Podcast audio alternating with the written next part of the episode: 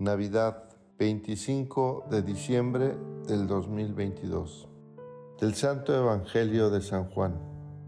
En el principio existía aquel que es la palabra, y aquel que es la palabra estaba con Dios y era Dios. Y en el principio él estaba con Dios. Todas las cosas vinieron a la existencia por él, y sin él nada empezó de cuanto existe. Él era la vida, y la vida era la luz de los hombres. La luz brilla en las tinieblas, y las tinieblas no la recibieron. Hubo un hombre enviado por Dios que se llamaba Juan. Este vino como testigo para dar testimonio de la luz, para que todos creyeran por medio de él. Él no era la luz, sino testigo de la luz. Aquel que es la palabra era la luz verdadera, que ilumina a todo hombre que viene a este mundo. En el mundo estaba, el mundo había sido hecho por él y sin embargo el mundo no le conoció.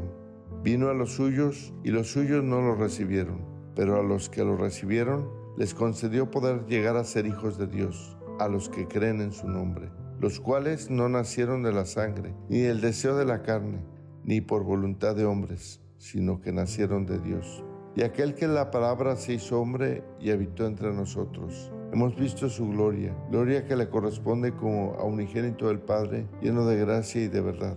Juan el Bautista dio testimonio de él, clamando, a este me refería cuando dije, el que viene después de mí tiene precedencia sobre mí, porque ya existe antes que yo. De su plenitud hemos recibido todos gracia sobre gracia, porque la ley fue dada por medio de Moisés, mientras que la gracia y la verdad vinieron por Jesucristo. A Dios nadie lo ha visto jamás. El Hijo unigénito que está en el seno del Padre es quien lo ha revelado. Palabra del Señor. Gloria a ti, Señor Jesús. En el principio ya existía la palabra. En el regocijo y alborozo tópico y tradicional de las Navidades, celebramos los cristianos el nacimiento de Jesús, Dios y hombre. Dios y hombre es una frase que hemos aprendido desde niños en el catecismo y que repetimos con frecuencia en el credo, sin que muchas veces nos demos cuenta de lo que decimos creer, porque en estas escuetas palabras expresamos el misterio fundamental del cristianismo. Somos cristianos porque creemos que Jesús es el Hijo de María, es el Cristo, el Hijo de Dios, la palabra de Dios que se hace carne y acampa entre nosotros, en nuestro mundo y en nuestra historia. Así lo reconoció ya la primitiva comunidad cristiana que lo formuló hermosamente en un himno que ha recogido Juan en el prólogo de su Evangelio que acabamos de escuchar esta mañana de Navidad. En el principio, dice Juan, ya existía la palabra y la palabra era Dios. Este principio que apunta el evangelista es el mismo principio que subraya el Génesis, el principio de todo, el momento en que Dios creó el cielo y la tierra, porque la palabra es Dios nosotros solemos distinguir entre el pensamiento y su expresión, entre la palabra pensada y la palabra pronunciada. Con este símil, Juan intenta expresar el misterio de la encarnación. La palabra de Dios que ya existía desde un principio se pronuncia y toma carne en un momento de la historia.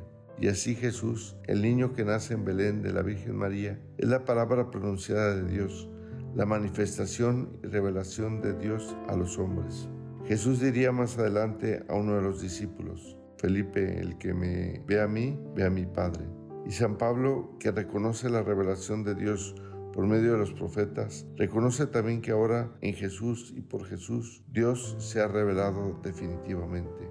Y la palabra se hizo carne y acampó entre nosotros. A diferencia de las palabras humanas, que no es más que un sonido o un garabato escrito, la palabra de Dios es el mismo Dios revelado manifestado y puesto al alcance de este niño que nace en Belén. Porque la palabra de Dios se ha hecho carne. Jesucristo no es un fantasma o una ficción retórica, sino un hombre de verdad, de carne y de hueso. No es un mito de la religión, no es una leyenda piadosa, sino realidad tremenda, desafiante y provocadora para la fe. Si creemos así, creemos en el nacimiento de Jesús, que es la epifanía de Dios. En Jesús y por Jesús, Dios sale al encuentro del hombre. En Jesús y por Jesús, Dios no es un ser abstracto y lejano, sino que es Dios con nosotros, en medio de nuestro mundo, inserto en nuestra historia, que ya no podemos distorsionarla. Jesús es la manifestación de Dios, de modo que no solo sus palabras, sino también sus acciones y su vida entera, recogida por los testigos en el Evangelio, son palabra de Dios, como asentimos al final de las lecturas de la Biblia. De ahí la radical importancia de escuchar, leer y acoger el Evangelio. Pero a diferencia de las palabras de los hombres que decimos y no hacemos frecuentemente, la palabra de Dios es viva y eficaz. Hace lo que dice. Recuerdan las primeras páginas del Génesis. El autor repite varias veces. Y dijo, hágase, y se hizo. Por eso el nacimiento de Jesús culmina la plenitud de los tiempos y señala el cumplimiento de la promesa de Dios, que es promesa de salvación para los hombres. En el nacimiento de Jesús, Dios pone su tienda en el campamento de la humanidad, haciéndose solidario del empeño humano de construir la fraternidad universal. Dios se hace nuestro prójimo y el prójimo deviene el punto de mira que nos orienta y conduce a Dios. Jesús unirá indisolublemente el amor de Dios y el amor al prójimo, de modo que ya no serán para los creyentes, sino dos caras de la misma moneda.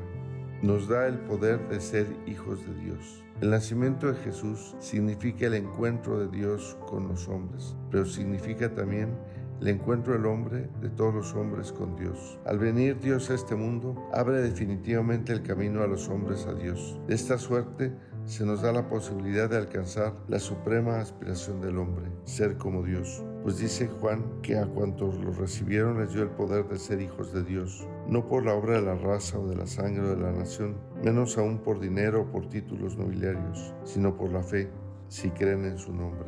Tenemos razón cuando quizás sin saberlo damos por supuesto que la vida de Dios es el ideal de la vida humana. Decimos, viven como Dios, para señalar lo que nos parece un modo envidiable, pero erramos brutalmente al aplicar a Dios lo que no es más que un modo de vida egoísta e insolidario. Los que viven bien, los que pensamos que viven bien, viven frecuentemente a costa de los otros y a espalda de los otros. En Dios la vida es todo lo contrario. El modo de vida de Dios que se nos ha revelado en Jesús consiste en vivir no a costa de nadie, sino a favor de todos y para todos, desviviéndonos por cualquiera y solidarizándonos con los pobres, con los marginados, con los despreciados, con los pecadores. En Jesús y por Jesús, los hombres, hijos de Dios, debemos de aprender a vivir como en familia, como una gran familia. Queridos hermanos, hoy es Navidad si escuchamos la palabra de Dios, el Evangelio, hoy es Navidad si acogemos a los hermanos. Hoy es Navidad si nos empeñamos en sacar a flote la fraternidad de todos los hombres y de todos los pueblos. Pidamos al Señor que nos lo conceda. Así sea.